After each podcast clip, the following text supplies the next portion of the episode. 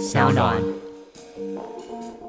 不要为了那些永远都会挑剔你的人停留，你已经做的够多了，放开他们，其实就是放过自己。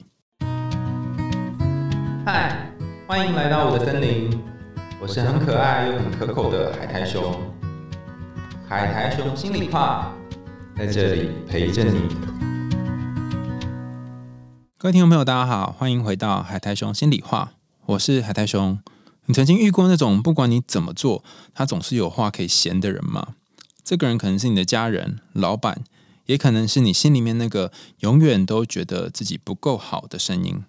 当这些话挑剔的、反复的、不断的出现，你要怎么跟这些声音相处呢？其实我也是一个很容易自我责备、自我批评的人哦。然后每天早上我都会醒来，然后坐在那个床上。然后看着半空中，觉得哎呦，我好烂哦，怎么什么都没有做好呢？哈，就开始觉得自己做的很不好，很糟糕。后来我研发了一个方法，哈，就是在写那个脆弱的力量的作者呢，他的另外一本书当中有提到一个法则，叫做三二一法则，就是火箭起。起飞的法则就是你趴在床上，然后开始在做烟雾的时候，就跟自己说：“好，等一下三二一，我就要从床上起来。”这样子。那以前都会觉得没什么用吧，才不会起来嘞哈。你先不要想你起来会怎么样，但是你就先让自己从床上起来。光是你从床上起来这件事情，然后身体不要碰到床铺，你就站起来，你的感觉跟想法就会有一些不同。那今天要跟大家分享的这个故事呢，是一个非常经典，可能大家不一定听过哈的童话故事，叫做《白雪与红玫瑰》。它其实是白雪与红梅啦，哈，就是多念一个“龟”，是让大家理解说那个“梅”是玫瑰的“梅”哈。白雪与红梅，它是两个人的故事。那这个故事里面，你会看到一些有关于挑剔的部分，也会看到一些其他的部分呢。至于其他是什么呢？就是等一下大家听故事的时候就可以感觉一下。那请大家选一个比较舒适的位置，好，那调整一下姿势，然后稍微深呼吸几次，我们来开始听听今天的故事喽。很久很久以前，有一座孤僻的农舍，里面住着一位贫穷的寡妇。农舍的前面是一座花园，花园里面种着两株玫瑰，一株是白玫瑰，一株是红玫瑰。这个农舍的寡妇呢，有两个女儿，长得就像这两朵玫瑰，一个叫白雪，一个叫红梅。她们两个个性善良又活泼可爱，世界上再也找不到比这两个更棒的小孩了。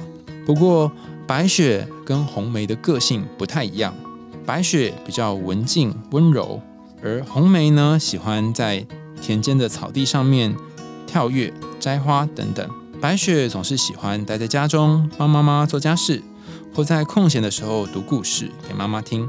她们两个姐妹情深，常常一起出去，而且总是手拉手。白雪总是会说：“我们不要分开。”红梅则是说：“没错，只要我们活着，就永远不会分开。”然后母亲会加上一句：“有福同享，有难同当。”他们两个经常跑进森林。去摘红色的浆果来吃，野兽也从来不伤害它们，只是亲热的走在它们身旁。小兔子从它们手中吃着白菜的叶子，小鹿在它们身边静静的吃着草，小马在它们旁边活蹦乱跳，还有鸟儿站在树干上尽情的唱着它们才会听得懂的歌。它们也从来没有遇过什么灾难。如果它们在森林里停留太久，当夜幕降临之后，他们便会两个人躺在苔藓上面依偎在一起，一直睡到第二天的清晨。母亲也知道这一切，所以完全不用担心。有一次，他们又在森林当中过了一夜，黎明唤醒了他们。此时，他们发现身旁竟然坐着一位美少年，他穿着一件白色的衣服，在阳光下闪闪发光。他站起来。十分友好的看着这两个女孩，然后一言不发的走进了森林的深处。当这两个女孩回过头来向四周看的时候，发现自己竟然睡在了悬崖峭壁旁。如果他们在黑暗当中再走上几步，就会掉进万丈深渊里面了。后来母亲告诉他们，那一定是一位保护孩子的善良天使。白雪跟红梅把母亲的小屋布置得非常整齐清洁，看起来令人赏心悦目。到了夏天，轮到红梅整理房子。每天清早，趁母亲还没有醒来，她就从树上摘一些花朵，编成花环，放在母亲的床前。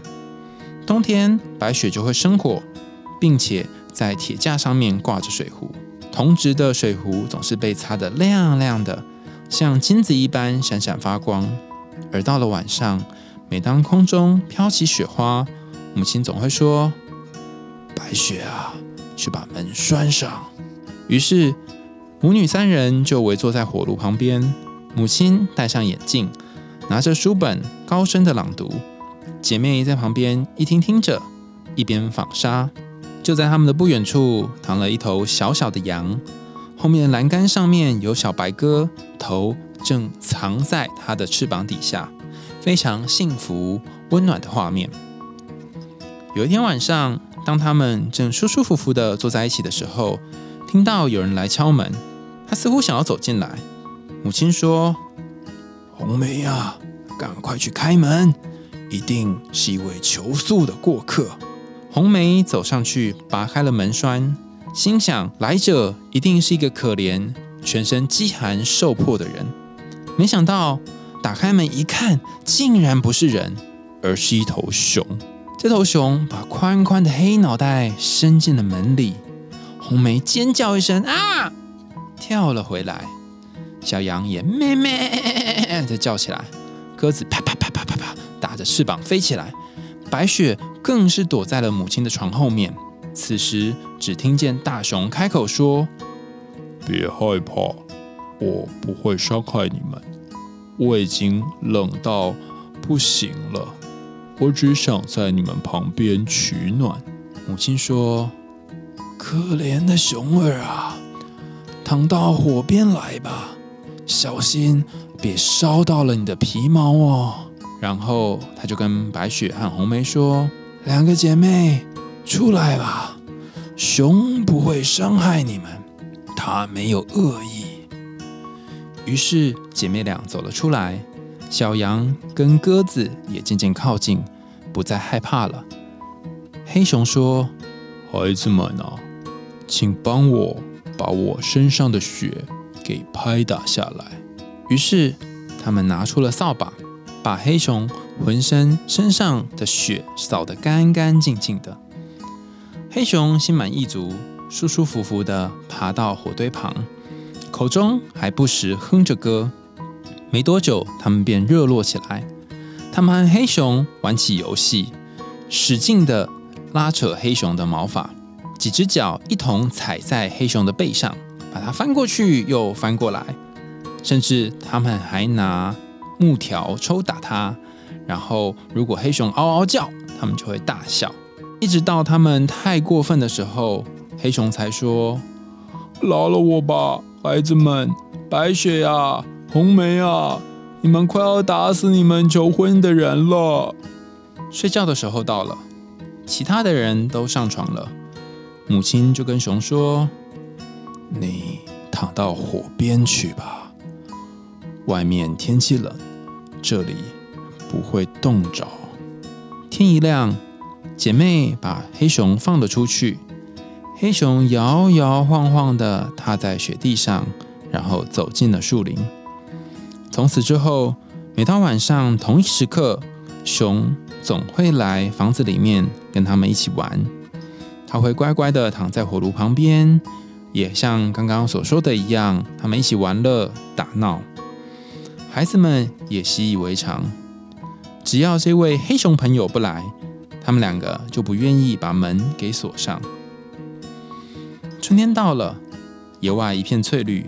有一天早上，黑熊对白雪说：“现在我得走了，整个夏天都不会回来。”你要到哪里去啊，熊宝宝？白雪问。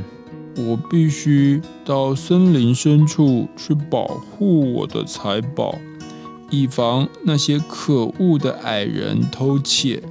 冬天，当大地覆盖着一层坚硬冰块的时候，他们只能待在地面下不出来。但是现在冰雪消融了，和煦的阳光普照着大地，这些矮人们就会破土而出，然后到处乱挖、乱偷东西。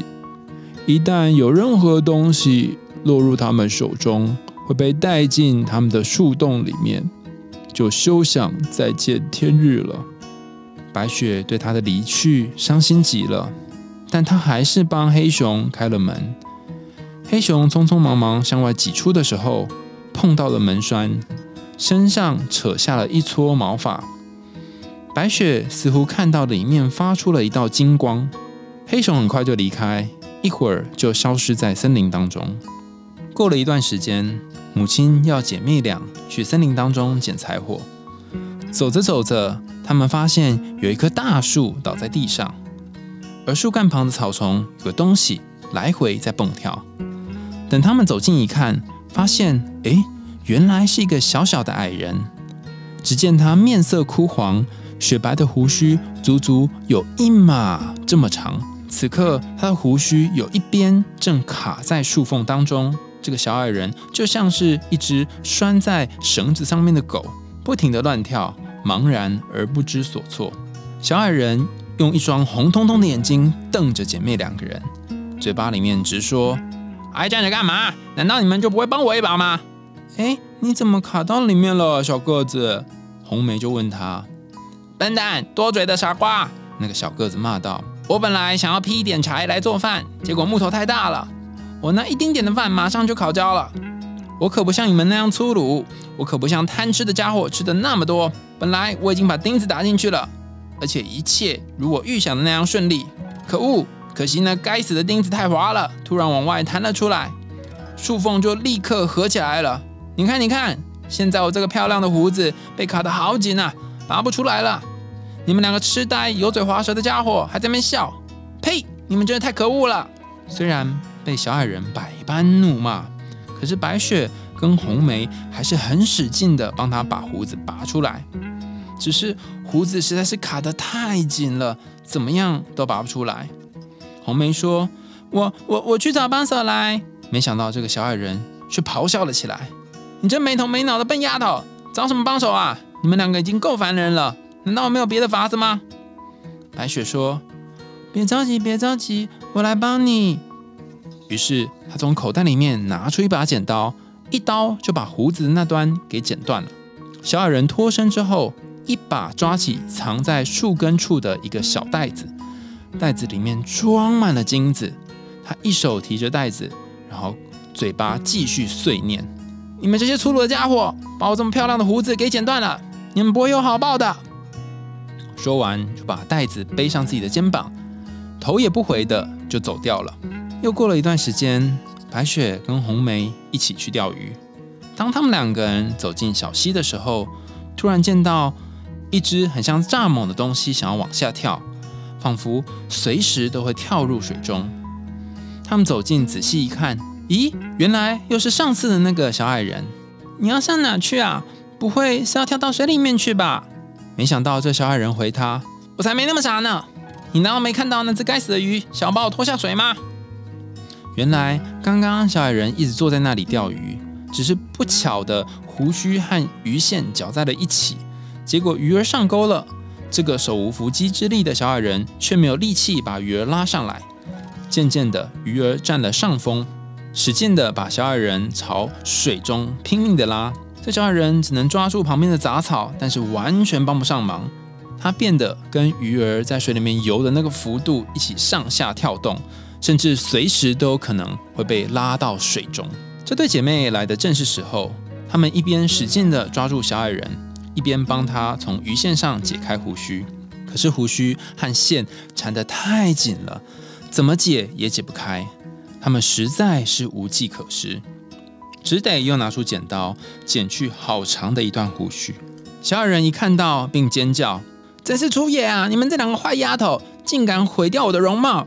先前剪掉了我好端端的胡须还不够吗？现在又再剪一段，我还要什么面目去见人呢？你们赶快给我滚，滚的连鞋子都丢掉最好！说完，就从草丛当中提出了另外一袋珠宝，二话不说，立刻消失在岩石后。不久之后，母亲又要姐妹俩进城去买针线、绳索和袋子。他们沿路来到一片荒地，荒地上面布满了巨大的石块。只见有一只大鸟正在空中飞翔，慢慢的又在他们头上盘旋。鸟儿越飞越低，越飞越低，最后停在不远处一块石头上面。紧接着，他们听到了。一声撕心裂肺的惨叫声，走上前一看，他们惊呆了。老鹰居然把他们先前见到的那个小矮人紧紧的抓住，并且就要把他给叼走了。两个人很同情小矮人，立刻抓住了他，和老鹰争夺起来。最后，终于把小矮人给夺了过来。小矮人这下惊呆了，等他回过神之后，立刻歇斯底里的大叫。难道你们就不能小心一点吗？瞧，你们又把我身上的这个上衣给扯成了什么破烂模样！你们两个笨手笨脚的毛丫头！说完，他扛起了另外一袋宝石，钻进了岩石下面的洞当中。姐妹俩对这种忘恩负义的行径早已习以为常，赶忙上路往城中办事。回家的路上，他们又途经那片荒地，这下子可把小矮人给吓了一跳。原来矮人正在往空地上不断的倒着一堆宝石，他没想到这么晚居然还会有人经过。晚霞照在这些明亮的宝石上，七彩斑斓，耀眼无比。这些孩子们看都看呆了。你们傻傻呆呆的站在那里干什么？小矮人吼向这两位女孩，他那张本来是死灰色的脸，气得涨起来，变成了古铜色。就在他不停咒骂的同时，只听见“哦”一声咆哮声。原来有一头黑熊从森林当中奔跑了出来，直直的向他们这里扑了过来。小矮人猛然吓了一跳，还没来得及逃回洞当中，熊已经赶到了。只见矮人心惊胆战的哀求道。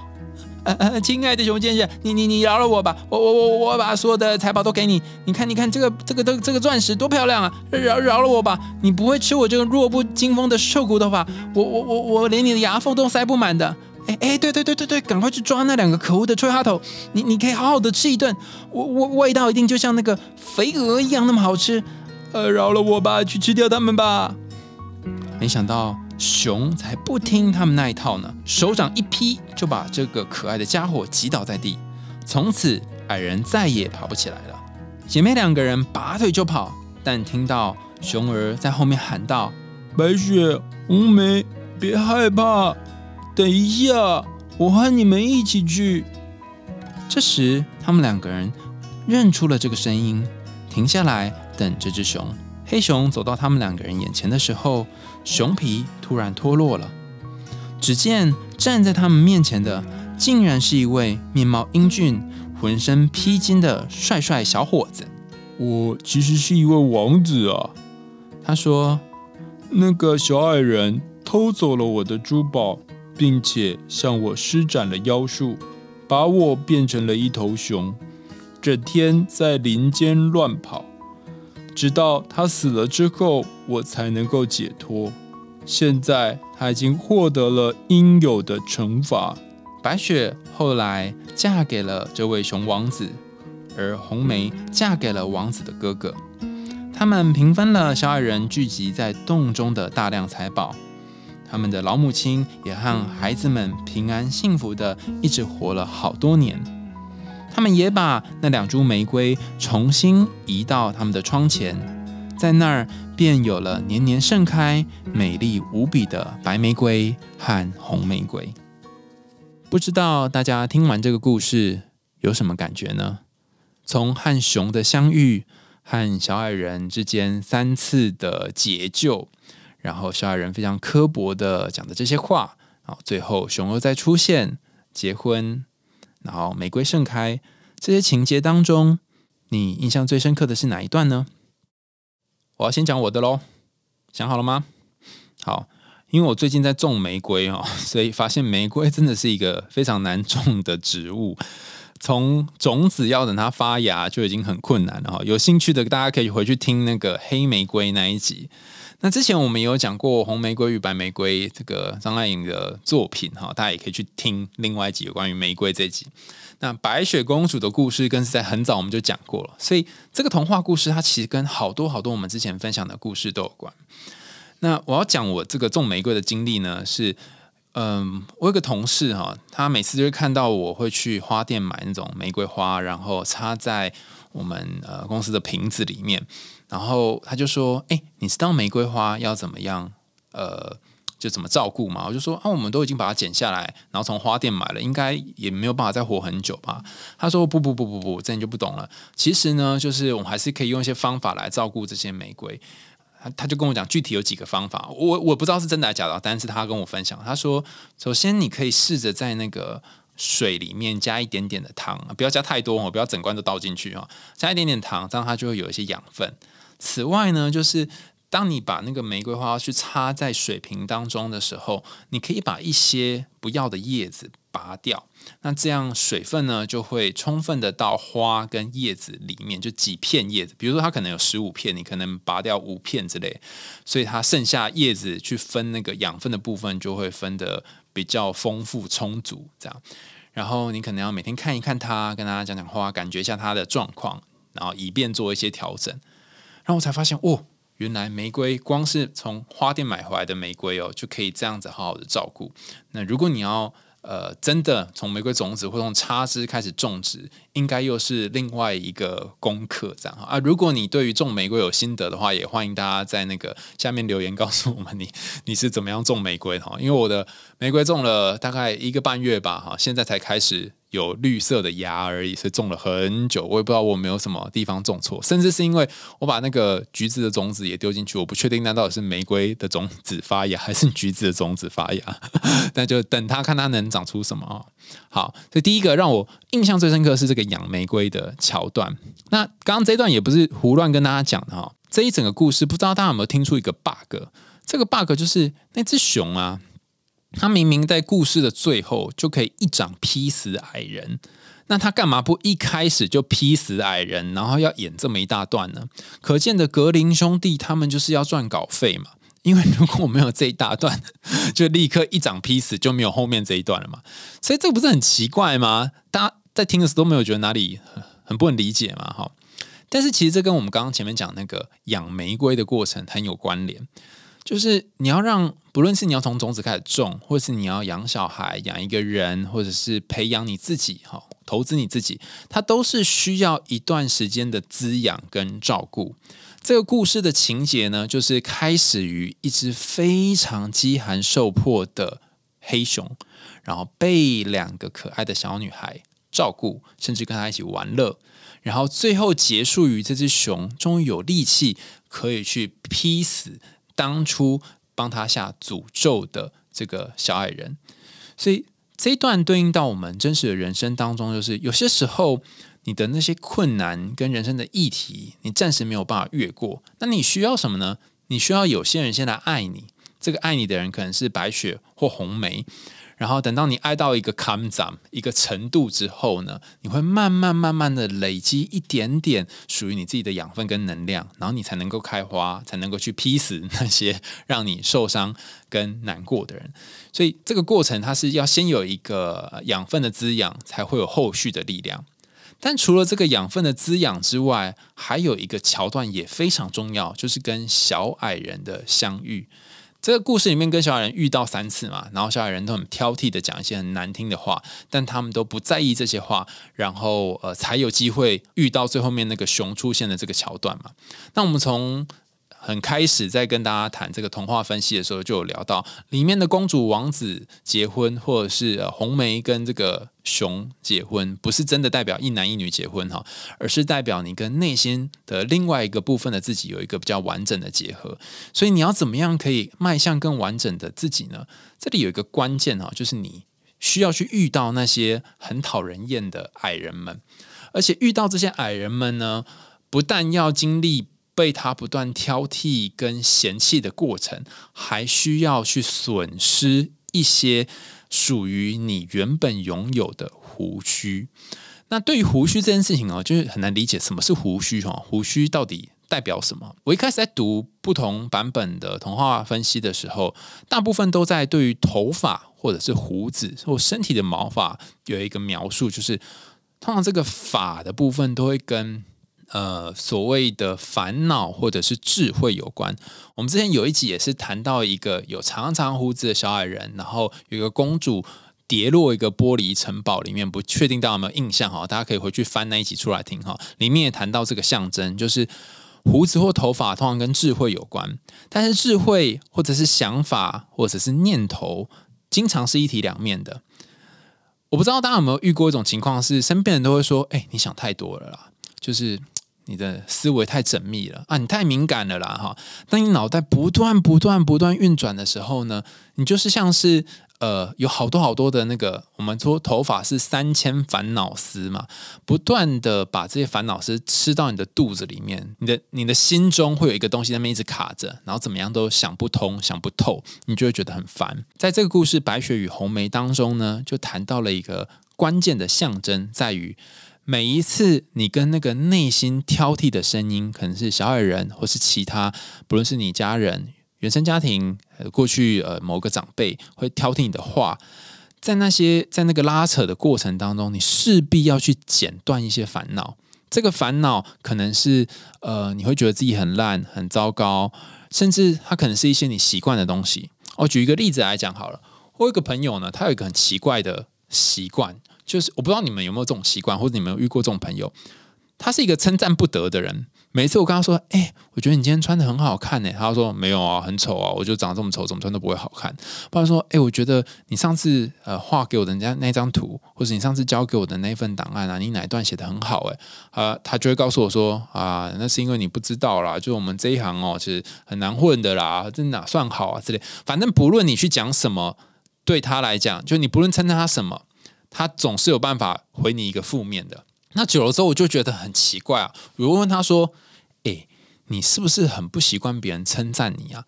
他就说，呃，有吗？我不习惯别人称赞我。他一开始否认，我就说，可是我每次不论称赞你什么，不论是外在啊，或者是内在，你都会说那不是我想的那样。然后你会举出更多反面的事实，然后来否认，说你很惨，你很糟，你很烂，这样，然后来证明好像真的不好这样。他就沉默很久，他沉默非常非常久，他就说。可能我已经习惯我不好的样子了，我好像不太习惯我好的样子。所以当你说我其实蛮好的时候，或是你看到我一个不错的亮点、优势的时候，我会觉得那好像不是我，那是假的。所以我必须去讲一个不好的我，然后把这不好的我再描绘一遍，像素描一样描描描描着比较清楚之后，我就会得到一种感觉，叫做安心。我会觉得这个。符合我想象当中烂的我的样子，才是我真的样子。我就觉得啊，还好我没有变好啊。然后他自己讲完之后，他自己都笑，说：“怎么会有人会有这种想法啊？怎么会想说还好我没有变好？还好我不是一个好的人？这太奇怪了吧？”他就不能理解啊。然后就说：“对啊，就有些时候我们就会把自己关在，也重点是自己把自己关在，把自己关在一个牢笼里面，然后会跟自己说：‘哎，我觉得这样子好像比较像我。’然后。”有人可能在旁边跟你说：“哎，你你知道吗？哈，你右边口袋里面哈有一把钥匙哈，你把这钥匙拿出来，然后把门打开，你就可以从这个牢里面出来喽哈。然后你还不相信，说没有，拿来钥匙假的哈，你还不愿意相信人家。为什么要做这种事呢？是因为你觉得在这个牢里面虽然痛苦，或者是虽然不喜欢自己，可是却有一种不喜欢自己的安全感。那在这三段。”呃，红梅跟白雪解救小矮人的过程当中，其实也是协助他减掉一些烦恼。减掉烦恼的意思，也就是你得要去走出你舒适的那个自我厌恶、自我讨厌的圈子。听起来很奇怪嘛？你明明是讨厌自己。可是为什么你又熟悉这个圈子呢？是因为这是你从小到大已经习惯的、已经习以为常的一种存活方式。你必须用这种非常扭曲的，甚至是跟常人很不一样的方法，才能够活过这些大大小小的痛苦的时间点。举一个跟这个故事里面的小矮人很类似的例子我有一个朋友跟他相处的时候好痛苦哦。呃，他总是嘴里没好话，就像这个小矮人一样，会不断挑剔你，然后不断说你这里不好，那里不好。然后，呃，我这个人也真的蛮 M 的哈，就是还跟继续跟他做朋友，就是我蛮习惯被人家骂的。然后他就一直骂，一直骂，就一直挑，一直挑，说你怎么长不大啊？什么永远就跟小孩子一样啊？就一天到晚骂啊！哈，我身边的其他朋友都说，你是不是脑袋有洞啊？你为什么会跟这个人做朋友啊？然后你还一天到晚被骂。我说，呃，我也不知道，我可能就是习惯被打吧，哈，就是有一种受虐倾向。那跟这个朋友大概认识了六七年吧，哈。那大概呃，最近他才跟我分享他小时候的事情，我才赫然惊觉，就是他为什么是一个总是很喜欢批评跟挑剔别人的人。那大家可能会说啊，我知道，我知道，我先猜哈，我也看先猜，一定是他爸爸妈嘛，哈，不。不是他爸妈，因为他小时候是他是一个男生哈，他跟他的呃大舅二舅一起住，然后他家呢只有他大舅二舅跟他爸，那他妈很早就过世了，所以你可以想象嘛，一个男生跟另外三个男生一起住。然后，呃，他的大舅跟二舅年纪又跟他蛮接近的。我不知道他的上一代是怎么生下这些小孩，但是总之，呃，大舅就看起来是很年轻，所以他们有点像是，呃，包含他爸就是四兄弟嘛，有点像四兄弟聚集在一起，然后都会互相比较，互相看对方没有，甚至会挑剔对方说啊，我跟你讲哦，我在外面赚多少，这算什么之类的啊，你这小小屁孩不懂啦。所以从很小很小就被灌输两个很重要的概念，第一个就是。你要长大，要成熟，你才有资格跟我们一起讨论这些东西。你们这些小屁孩不会懂的，就像这个小矮人一开始说的“乳臭未干”的两个小孩子，哈，像这样，所以他很拼命的想要长大。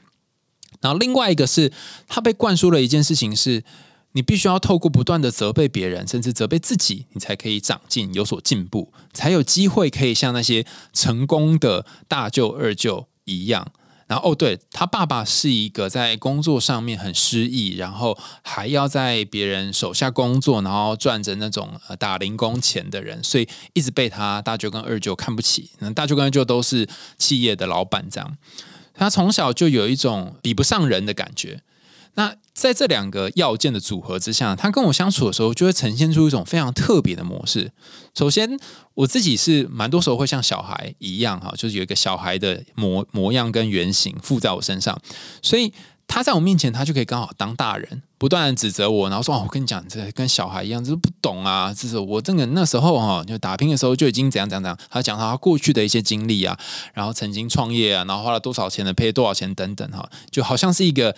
俨然的大叔在说他的创业故事的样子，然后另外一点呢是，他会不断的挑剔你说你要怎样做才对，然后怎样做才可以赚钱。然后跟他相处的时候，我就觉得好奇怪，好像是一个呃元老级的爸爸在跟我讲话。那知道他大舅跟二舅还有他小时候成长的故事之后，我才赫然惊觉说，原来他心里面有一个呃很深很深的受伤，是我爸爸好像永远比不上别人。然后我好像永远没有办法跟上他们的讨论。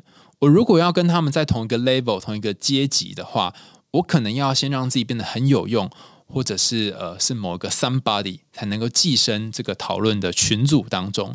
然后我绝对不可以跟我爸一样是一个没有用的人。那我看到他这个很难过的地方，我当然不能直接跟他说：“我跟你讲哦，哈，其实你是抗拒变你爸哦，哈。”我当然不能这样讲嘛，就说：“哎，我发现每次你在骂我的时候呢，你好像骂完之后。”你也没有变得比较开心呢，然后他就突然也是一个巨型的沉默，他就说：“对呀，你这么说，我也没有想过，好奇怪哦。我每次念念念念你，我也没有比较爽啊。然后这样念，你也没有真的变得比较好啊，你还是继续当小孩。然后我常常要帮你拔屎拔尿，拔屎拔尿是一个呃抽象的形容，但概念上就是他经常要帮我做很多事啊，订车票啊，然后计程车呃也是他们看地图啊，他就要当那个大人。然后我就说。哎，你要不要试试看？有些时候你不要当大人，你试试看当那个小孩，然后我就会有机会可以当那个大人的角色。我还没话还没讲完啊，还要立刻回嘴，他说：“我才不要嘞！你怎么可能啊？你做不到啦！你这个人就是这么欠照顾哦。如果我让你当一回大人的话，我们两个早就不知道被计程车载去哪里了。”然后我此时才惊觉说：“哇，原来在他心里面是多么多么害怕当一个小孩子。”这个很害怕、很害怕当小孩子的他，却又要在我面前一直当大人，好，那因为他故事很长哈，讲完我觉得可能要讲十集，但我们拉回我们今天讲这个小矮人的故事哈。大家有没有发现一件事？小矮人他是一个很特别的象征。第一，他看起来像小人，不是小人，小孩。他的身高看起来像小孩。第二个，他有智慧的胡子，所以又看起来像是个老人，所以就是一个。乳臭未干又爱装大人的小孩嘛，好像也不对。然后除此之外，第三个象征是这个小矮人，他还聚集了很多的财宝财产。所以，如果你身边有一种大人，你觉得他根本讲话就非常的幼稚，但他一天到晚拿他赚钱当兵什么当年勇出来谈。然后他的样子又一副好像他看过人生的世事百态的样子，那他就是你身边那个小矮人，又很爱这个金钱的利益的讨论，他赚了多少钱了，但是又一副很老成的样子。但重点是这整个过程显示他很幼稚，所以这个小矮人其实就会存在你身边，然后你就会觉得。为什么跟他相处好辛苦哦？那是因为你掉入了白雪跟红梅两个角色。我觉得这个白雪跟红梅他们有一个很聪明的点，在于每一次他们救了小矮人之后，他们并没有陷入小矮人那个 picky 或是挑剔他们的话当中，他们就看一看就过了。就像有一些人他会说。啊，算了，他就是这样子啊，不要跟他一般见识啊，他就很幼稚啊，都已经几岁了还这么幼稚。好，算了算了算了，你就不要放在心上。当他们越过这些之后，反而会迎来后续这个矮人真正的死亡。可是如果他们卡在跟在矮人那边互相斗殴，大家可以想象吗？白雪跟红梅如果在救小矮人第一次或第二次的时候，可能在河上面还跟他说。你这个臭矮人，怎么讲这种话？我才不要救你！然后那边弄来弄去，弄了半天，可能他们还呃跟那些鱼啊，跟那些老鹰啊纠葛不清，然后也不会出现最后面财宝啊，然后熊出现把这个矮人杀死。所以呃，我觉得一个很重要的关键是，你能不能够不要被你身边那些不论是装大人也好，还没长大的人也好，太幼稚的人也好。的人给绊住你的人生，你可不可以从这些人当中毕业，放手，放过他们，也放过你自己，然后走向你人生的下个阶段？第一次他可能因为胡子卡在树缝里面，你救了他，不知感恩；第二次他可能被鱼快要拉到水里，你救了他，他不知感恩；第三次他可能又被老鹰抓走，不知感恩。但你可不可以继续走你人生的路？就不要再被他们的情绪所牵扰跟影响。然后有人就会说：“屁啦，我第一次就不会救他。”然后像白雪跟红梅救三次哈。但大家不要忘记哈，一个解释的角度是我们可以把矮人看成是你身边那些很讨厌、很机车的人。但是另外一个角度，你也可以把它看成我们刚刚前面谈到的是你内心熟悉的那一块。就是你把自己困着的那个牢笼，那你每一次每一次的解救它，其实你也是每一次每一次把你熟悉的毛发剪掉一些。比方说，你熟悉自己是一个没有用的人，然后你要把这个我没有用的想法剪掉，是很痛苦的，因为代表你要离开你熟悉的那个牢笼嘛。你要把钥匙从口袋里面拿出来，打开笼子，然后走出去。你光走出一个笼子，你就已经剪断了一段的毛发，而且你可能会很生气，就像矮人一样生气，甚至你会觉得为什么要做这种事？但当你在剪掉第二段，再走出第二个笼的时候，你会看到不一样的海阔天空的世界。这样讲起来有一点抽象哈，我举一个就是我自己的例子，大家可能会比较好理解。我刚开始在录《海熊心里话》这个节目的时候，就是我我有一个很明显的感觉，就是我发现我讲话好像。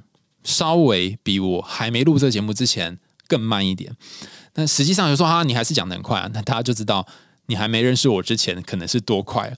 然后我第一年念张师大辅导与智障研究所的时候，呃，有一个老师就跟我讲说，他就说，嗯，我觉得你的讲话里面有一种急躁，那个急躁是什么？我话都听不完了，因为我觉得他讲话实在是太慢了，怎么为什么讲话这么慢呢？但是随着我开始录节目这几年，我试着把那个急躁稍微放下一点点，然后可能还是没有太慢，但至少比之前慢了一些。然后我就发现，原来停下来这件事情有机会可以让我看到不同的东西。比方说，呃，我在女人迷写的专栏为你点歌已经写到一两百集了嘛。我有一次哈，就是拿那个为你点歌里面的文章，因为那时候有经过投稿的人的同意啊，他们的同意可以被拿来分析，就拿到呃课堂上跟同学们讨论跟分析。然后我就拿的那个点歌其中一段哈，就是问同学说：“哎。”好奇怪哦，我怎么看过来看过去都不懂，为什么他没有办法放下他的前任呢？然后有一个同学就跳起来告诉我说：“你眼睛是长大便吗？”他第一句就有讲了。我说：“有吗？有吗？”哈，我仔细一看，哎，还真的第一句就有讲。点播的第一句就说：“在我记忆里面，一直有一首歌是跟某某人有关，然后我一直无法放下他，是因为我每次听到这首歌就想起他。”我同学就讲了这一段，我就说。哎，真的，他第一句就讲了，那为什么我会没有看见呢？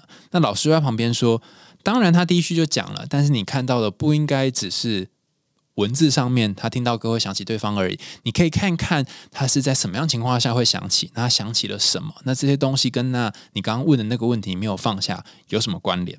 而于是后来才发现，哦，有好多好多的枝微末节、细琐的东西，都是我在很匆忙的情况下没有办法看到的。回到刚刚我们讲这个剪断胡子的主题，如果你的人生总是过得很匆忙，跟我先前一样，那么就像是你 always 都是坐高铁，那你就会错过途中经历的很多很多的风景。那这一个坐高铁的你，可能是习惯的你啊。那你如果要脱离坐高铁这件事情，可能你需要从高铁上面先下来，可下来之后，你必须先忍受，不论是骑机车，甚至是骑脚踏车，或是走路那种缓慢的这种痛苦，就像是剪掉胡子一样痛苦。那忍受这个痛苦之后，你就会迎来不一样的风景。那这个风景可能是像我刚刚举的例子，你可以看到更多细致的东西，然后看到一些本来很明显存在于现场，但是没有看见的东西。除此之外，这个故事里面也有一个非常关键的角色，就是那只黑色的熊。大家有发现吗？一开始这个故事呢，跟很多故事是很像的，就是一个孤儿的故事，或是呃单亲家庭的故事。有一个寡妇，然后有两个小女孩。然后他们这个家中是没有任何阳性的角色的，大家可以回去听第一集小红帽也是同样的状况嘛，就是红帽他爸爸不知道去哪了嘛哈，所以没有任何男性的角色。那第一个来到家中的男性角色呢，不是别人，就是这只黑熊。那这个部分代表什么呢？也就是说，当你内心当中有一个部分，呃，是你不熟悉的。可能你过去都是用温暖照顾别人，就像那个呃红梅、白雪，还有他们两个的妈妈一样，这种照顾别人很温柔的方式对待别人的状况下，如果那是你熟悉的样子的话，可能势必你有一天会遇到所谓的饥寒交迫的情况。比方说，有些人是很喜欢照顾、付出，然后以别人需求为主的，他付出到一个段落之后，就会觉得开始有点匮乏，会觉得嗯，怎么好像有一点空空的？我到底人生是为了什么？那等到那个时候呢，他就需要进入到所谓的白雪跟红梅这种小木屋当中，当一当那一只熊，被照顾，然后玩乐陪伴，然后等到养胖养肥了之后呢，才有力气去抵抗他的夏天。好，这里用“夏天”这个词是原因，是因为夏天那个小矮人才会出现。所以，如果你过去总是那个照顾别人的人，你可不可以有机会当一当那个被照顾的人？然后当了一阵子之后，你可能才有力气去打属于你的仗。那这一个一开始进入小木屋的黑熊呢，它其实是一个野兽的兽性比较明显的，还没有很多阳性部分，还没有很多嗯，就是阿阿尼玛斯。我们前面谈到那个阿尼玛斯的部分，它其实就是一只呃比较类似生理需求的动物，包含他们在玩啊、吃啊，其实都是跟生理需求有关的。可是，一直到后面，慢慢、慢慢、慢慢，他甚至可以去对抗另外一个力量，所以这一个熊，他就退下他的熊皮，变成一个真正的男人。那这个脱皮的概念呢，在之前龙王子，甚至是好像有一个故事，也是有披着熊皮，我忘记哪个故事啊，大家可以回去听听看哈。他都在讲一个人从最基本的需求，甚至是最基本的欲望，慢慢的。步入另外一个层次的需求当中，我们倒带回来想一想好了，这只熊啊，它为什么要去干掉矮人？为什么要去呃杀掉矮人呢？其实他是为了抢回他原本就拥有的宝藏，原本就拥有的东西。因为那些财宝是属于熊的嘛，他本来是一个国家的王子，所以他是要抢回他原本就拥有的。只是他现在力气不足以去抢回他拥有的东西，所以才需要借助一个地方，然后暂时休息一下。好，那当他在这个抢。的过程当中，他获得了滋养之后，他最后抢到了，然后他不止抢到了财宝，他还获得了他原本没有的东西，是什么呢？就是红梅跟白雪这两个女孩。那把这一整段对应到我们人生的经历当中，其实描述的是三个自我成长的片刻。第一个片刻是你原本拥有一些很棒的东西，甚至是自我疗愈的东西，可是你忘了。你忘在哪呢？你忘在小矮人那边。可能其实你是会照顾自己的，不论是你的身体或是自己的心灵，可是你忘记了。然后你现在在第一个片刻，你会需要有一个人可能陪你照顾你，走过那个很艰难的时刻。就像我们前面好多集讲到社会支持、朋友的照顾等等。等到你稍微有点力气之后。再来，你会经历一个段落，是面对内心当中很多你需要去告别你过往拥有的习惯，甚至是你习惯的不好的那个部分，所以你就要剪掉那些胡子。然后每一次剪掉一个胡子，每次告别一段你习惯但是不太舒服的片刻，你都会得到一袋财宝。就像那个小矮人，他从树洞或从哪里拿回一袋财宝一样，只是你不会立刻得到财宝。就像很多朋友跟我说啊，他去智商都没有帮忙啊，都没有前进啊，好像都不知道为什么就花了很多钱。可可能隔了三年五年，他在回首这三年五年之前，他就说：“哎，其实我觉得我变蛮多的。”所以他是到等到第三年或第五年的时候，才会收成那些所有的财宝。就像这个故事一样，然后当在这个过程当中，你面临很多的挣扎、冲突，然后胡子被剪断，然后有人看似得到财宝又没得到财宝的过程当中，你每一次可能都想放弃，甚至觉得为什么要面对这么讨人厌的矮人？哈，当这通都经过之后，最后第三个片刻才是你不只得到了你原本就拥有那些东西，就是那些财宝，你还得到了另外一个部分的自己。包含白雪跟红梅可能得到了熊，就是这个呃熊王子啊，另外一个阳性，或者是熊王子得到了白雪跟红梅。那在这个时刻，你们就会变成一个比较完整的样子。从心灵的角度来看，就是如果你过去一直用某种方式来生活，那你经过了这些告别跟剪断胡子之后。有机会用另外一种方式来生活，可能你本来是一个呃总是以别人为中心的人，你终于可以以自己为中心；或者是你本来是一个很自私自利的人，你终于可以帮忙了别人。那有人都会觉得好奇怪哦，为什么这个故事哈要变成白雪跟红梅，不能够只有白雪或只有红梅吗？啊，熊王子不是只有一只吗？也不可能一个人跟两个人结婚呐哈。他其实在谈的是这个故事最开始。呃，白雪跟红梅的妈妈内心，她叮咛两个人的一句话的实现。妈妈讲一句说：“不论如何，你们两个人都不要分开，有福同享，有难同当。”这两个角色虽然是一白一红，一动一静，他们两个人必须摆在一起，结合在一起，而且要共同经历。也就是说，最后这个熊王子的出现，其实是整合了这个红白两边。你有没有可能变成自己的熊王子呢？比方说，当你有些时候太过冲动的时候，可不可以看见你那个冲动也帮忙了你人生一些部分呢？有的时候你太过保守的时候，能不能看到这个保守也协助你不会有一些损失呢？你能不能去驾驭心中那个一动一静的？红玫瑰跟白玫瑰呢？如果可以的话，那你就是一只够好的熊，可以跟内心的两个部分相处，然后在一个很温暖的地方，大家一起烤火玩乐。那如果不行的话也没关系，可能你可以先对抗你心中那几只矮人，看你要先从哪一个地方开始。或许慢慢慢慢的，你可以找到每一次每一次小小的财宝。今天跟大家分享这个白雪跟红梅的故事，其实是一个架构蛮庞大又很长的故事。可是我相信大家在听这故事的时候，应该会想到一些跟自己有关的部分，不论是很讨厌的别人，或是很讨厌的自己，甚至是内心当中不同块不同的面相。如果你在听完这集之后有任何的想法，或想到了任何的东西，可以在留言的地方告诉我们你想到了什么，或者是你有没有什么想要跟我们分享的。那也欢迎大家继续收听、追踪海苔熊心里话。你可以在下面按赞跟留言，甚至是捐款给我们家的猫咪布啊，那赞助它几个罐头。我们海苔熊心里话，下次见喽，拜拜。